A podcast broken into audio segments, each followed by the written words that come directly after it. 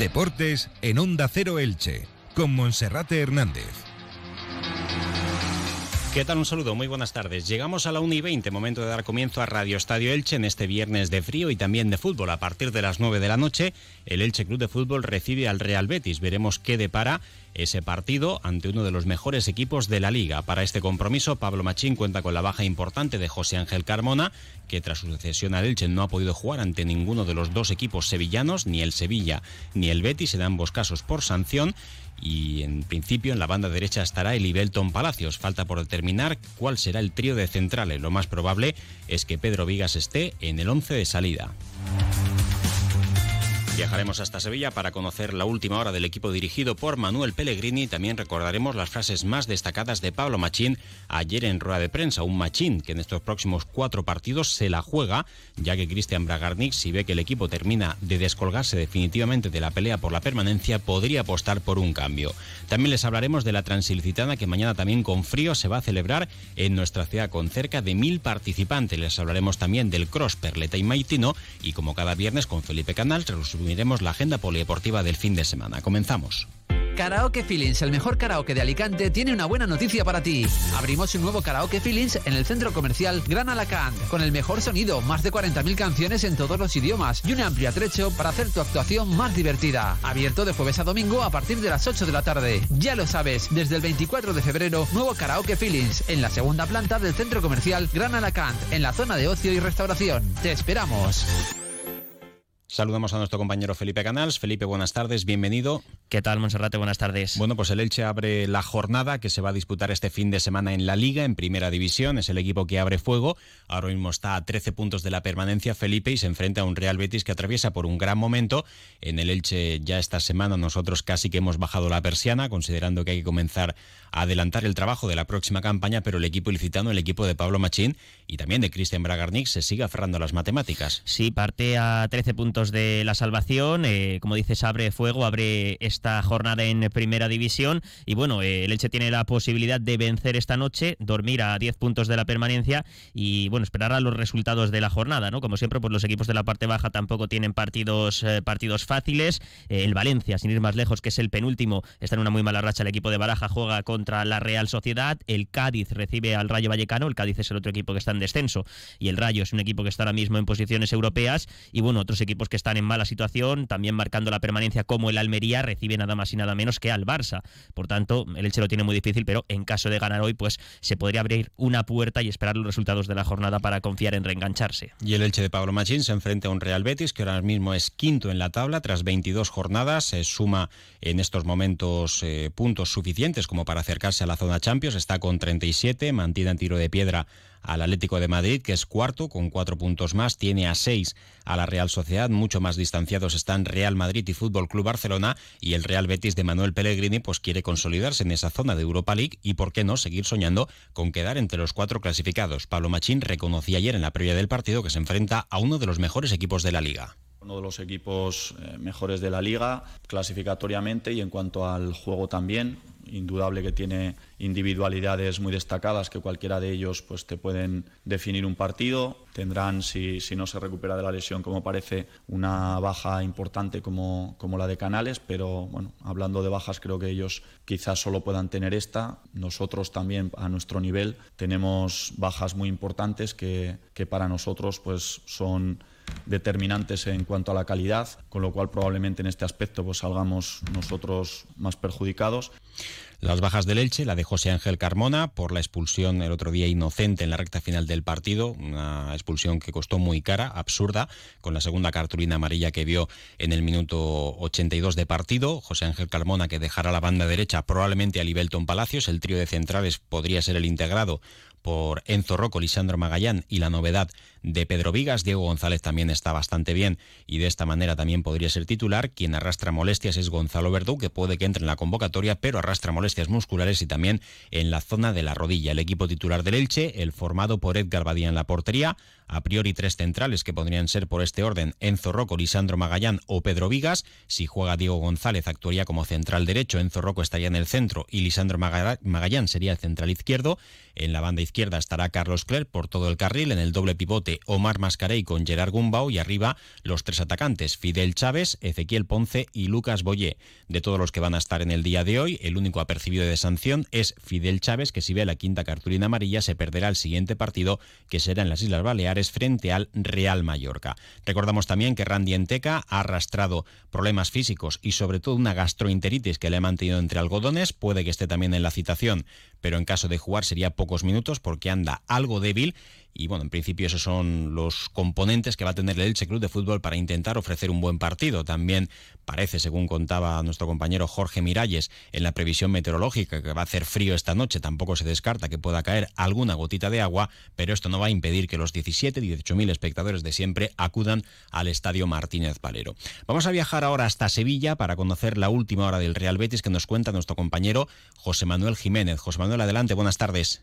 Hola, Monserrate, ¿qué tal? Buenas tardes. Eh, bueno, pues la intención del Betis, lógicamente, es la de conseguir la tercera victoria consecutiva. Ganó Almería, ganó al Valladolid y ahora eh, la intención es eh, colocarse a un punto del Atlético de Madrid, que mañana juega el derby madrileño frente al Real Madrid en esa pelea por la cuarta plaza. Borja Iglesias y Rodri vuelven a la convocatoria después de haberse perdido el último partido en el Villamarín frente al Valladolid. Pola Cuocú y el portero del filial Fran Vieite son las otras novedades en la convocatoria de Pellegrini, que eso sí, tiene bajas de consideración. No va a estar Canales por una lesión eh, muscular, no va a estar Ruiz Silva con un edema que ya le impidió jugar frente al Valladolid. Edgar está con problemas musculares y Guido Rodríguez es baja por sanción. Así que posible 11 con Claudio Bravo en portería, Sabalí, Petzela, Luis Felipe Miranda en defensa, Guardado y William Carballo en el doble pivote con Luis Enrique, Fekir y Juanmi en la media punta y arriba podría reaparecer Borja Iglesias, aunque con una férula, se operó de un dedo la semana pasada. Ayoce se ganó el otro día la titularidad, del continuar en el 11, así que podría ser el canario de la partida en el partido de esta noche en el Martínez Valero. Gracias, José Manuel. Felipe, el Real Betis que acaba de conocer cuál será su próximo rival en la Europa League. Si el rival del Elche esta noche estaba pendiente, eh, pendiente también de ese sorteo. Le ha tocado el Manchester United en octavos de final de la Europa League. La ida la jugará en Inglaterra y la vuelta en Sevilla, en el Benito Villamarín. Así que rival difícil para el Betis. Y el Elche Club de Fútbol que ya se ha concentrado en el Hotel Milenio, donde va a descansar, va a comer y va a descansar en las horas previas al partido. Escuchamos también qué es lo que decía Manuel Pellegrini acerca del duelo del partido trampa frente al Elche Club de Fútbol. Bueno, primero que para mí es bastante extraño que el Elche esté en esa posición. Venía todos los años haciendo buenas campañas con buenos jugadores y todavía los tiene. Me parece que, claro, si tiene nueve puntos refleja una realidad, pero creo que hay muchos partidos que ellos quizás han merecido un mejor resultado. Es un equipo que tiene jugadores técnicamente bien dotados, que son peligrosos en, en ataque, así que tenemos que entrar al campo no pensando en lo que ha hecho Elche esta temporada, sino lo que tenemos que hacer nosotros en este partido, que es intentar jugar ante un equipo en su casa de la mejor manera si queremos puntuar, porque eh, ha tenido pocos puntos, pero recién Villarreal viene a otra pieza importante. Y Español ganó el último minuto. El Elche que está concentrado en el Hotel Port Elche del Parque Industrial de Torrellano. Y recordamos también lo que decía Pablo Machín acerca de su continuidad en el banquillo. Eh, se empieza a cuestionar ya que continúe eh, dirigiendo al Elche Club de Fútbol, porque el Elche se ha hecho un poquito más competitivo, pero tampoco ha mejorado en exceso los resultados. Ahora mismo la salvación está a 13 puntos de diferencia. Van a ser determinantes estos próximos cuatro partidos hasta el parón de selecciones y para entonces el Elche ya se ha quedado sin posibilidades. Puede que Christian Bragarnik apueste por contratar a un sexto entrenador para el banquillo frangiverde. Pablo Machín no quiere pensar en eso porque dice que es algo que queda fuera de su decisión, de su alcance. Creo que son situaciones o respuestas pues lógicas, ¿no? En este mundo del fútbol ni, ni, en la vida nadie puede asegurar nada más allá de lo que estamos capacitados cada uno. Yo es lo que le he contestado a tu compañero. Lo único que, me preocupa es lo que depende de mí, el tener la conciencia tranquila de que hago eh, lo mejor que sé mi trabajo, aspectos positivos, pues veo que, el equipo mejora no solo por las sensaciones que yo personalmente pueda tener, sino también por lo que veo al, alrededor, en el entorno.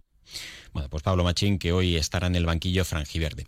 Bueno, pues eso es lo que deja la previa de ese partido Elche-Real Betis. Veremos si con Sweet Carolina o no en el tiempo de descanso. En principio parece que no, porque lo que se defiende es que no está la cosa para demasiadas fiestas, pero eh, la gente quiere disfrutar del fútbol en primera división en el estadio y eso fue una decisión bastante acertada la pasada temporada allá por el mes de febrero, cuando se estrenó sin previo aviso en el duelo frente al Rayo Vallecano. Una y 29 minutos, hacemos una pausa y enseguida abrimos página polideportiva. Súmate a la reformanía de Brico de Po y llévate un pack de vitrocerámica más horno por solo 279 euros. Y si quieres más ventajas exclusivas, únete a nuestro club, Brico de Po. Comprueba que todo está más barato en Hiperver. Llévate hasta el 8 de marzo dos botellas de vino Lagunilla Tinto Crianza y te ahorras el 50% en la segunda unidad. Así te sale cada una a tan solo 5,62 euros. También encontrarás un 70% de descuento en la segunda unidad en el vino Carta de Plata. Comprando dos unidades te sale cada una a tan solo 3,11 euros. Pues mañana es un día muy señalado para muchísimos deportistas en la ciudad y también de la provincia de Alicante y de diferentes regiones porque se celebra una nueva edición de la Transilicitana, duodécima edición con cerca de mil participantes, poquitos más, poquitos menos, los que a última hora decidan participar o no. Eh, la salida está prevista a las 8 de la mañana desde el Paseo de la Estación y la llegada, con un límite de 24 horas, será en el Paseo de Jaca. Como decía Felipe Jorge Miralles, previsión de frío, puede que llueva también y no cabe duda de que esta es una de las pruebas más consolidadas en el deporte ilicitano, una prueba de ultrafondo. Sí, no solo participan eh, bueno eh, deportistas de Elche, nos lo contó aquí eh, bueno Antonio Tarí de Día, también representantes de, de, la policía local, cada vez más gente de fuera de la ciudad de Elche, incluso de fuera de España acude al municipio ilicitano a bueno pues participar en esta prueba de ultramaratón, como decías Monserrate, más de 100 kilómetros, tiempo límite de 24 horas para hacerlo. Eh, habrá distintas paradas, eh, distintas paradas, puntos de habituallamiento y también distintos lugares donde los corredores podrán salirse y abandonar de manera oficial esa carrera para el que no aguante pues esos más de 100 kilómetros o vea que no puede llegar en menos de 24 horas al paseo de Jaca, que es donde el domingo a las 8 de la mañana eh, se cerrará la, competición. Pues muchísimo ánimo para todos los participantes, una prueba que se viene preparando durante todo el año para todos los participantes. Y por otra parte, solo quedan apenas 10 días para que se celebre el Cross de Perleta y Maitino, que se va a celebrar el domingo de la semana que viene, día 5 de marzo. Las inscripciones siguen abiertas hasta el próximo martes 28 de febrero, aunque ya se rozan cerca de 900 inscripciones. Se puede inscribir la gente a través de la página web crossperletamaitino.com o en establecimientos colaboradores como tiendas Urban Running de Elche, Torrevieja y Santa Pola, Befit Centro Deportivo, Nutrición Selecta y los supermercados de Maitino y de Perleta. La inscripción infantil es gratuita y se realiza el sábado antes de la carrera y el mismo domingo, día de la prueba. Entre los premios hay seis categorías de hombre y seis de mujeres, categoría absoluta con una televisión para los ganadores y vales de Urban Running, y también hay tres jamones para el club más numeroso y para el club más rápido, tanto en categoría masculina como femenina, con más de 20 premios que se van a sortear entre todos los participantes. La semana que viene hablaremos con Miguel Quiles de la organización de esta nueva edición del Cross Perleta y Maitino. Y ahora lo que hacemos es repasar la agenda polideportiva del fin de semana. Comenzamos con el fútbol, categoría Primera Federación, donde el Club Deportivo Eldense sigue líder del Grupo 2. Este fin de semana, el domingo a las 12 del mediodía, defiende esa primera posición en tierras catalanas frente al Nastic de Tarragona. Y en Tercera Federación, el Athletic Club Torrellano juega en el Isabel Fernández mañana a las 4 y media ante el filial del Club Deportivo Castellón. El filial del Elche, el licitano, se desplaza al campo del Acero, donde jugará el domingo a las 5 de la tarde. En preferente, el eh, sábado, mañana a las 5 de la tarde, derby intercomarcal en la Magdalena entre el Novelda Unión y el Villena. Y para el domingo, Almoradí el Dense Callosa Deportiva, Unión Deportiva Ilicitana, Crevillente Deportivo Santa Pola, derby también del Vais Vinalopó y Club Deportivo Murada Novelda. En la División Honor de Fútbol Juvenil también podríamos decir que hay un derby de la Comunidad Valenciana entre Villarreal Juvenil y Elche Juvenil, mañana a las 4. Ya en la Liga Nacional el Intango juega afuera en el campo del Alboraya Juvenil B, mañana a las 4, a la misma hora la Nucía Elche Juvenil B y mañana a las 6 de la tarde Athletic Benidorm Kelme Club de Fútbol. En fútbol femenino no hay jornada este fin de semana, descanso descansa el Elche de Pepe Contreras, líder destacado de su grupo, eh, prácticamente ya con el ascenso en el bolsillo. Sí que habrá liga en fútbol sala en primera femenina para el Juventud de Elche, que busca puntos de permanencia. Mañana sábado a las 7 menos cuarto en el Zoilo Martín de la Sierra contra el Ourense.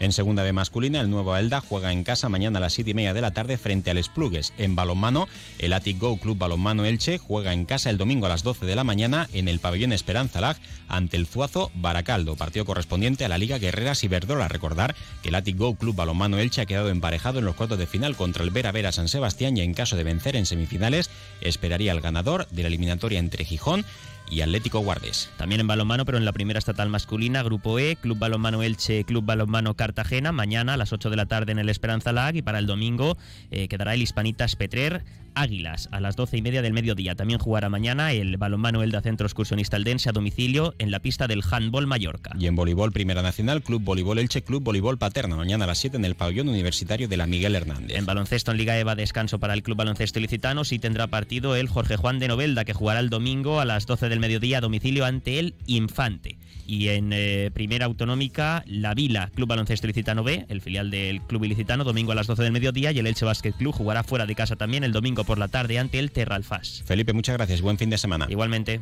Información local y comarcal ahora con David Alberola. Un saludo.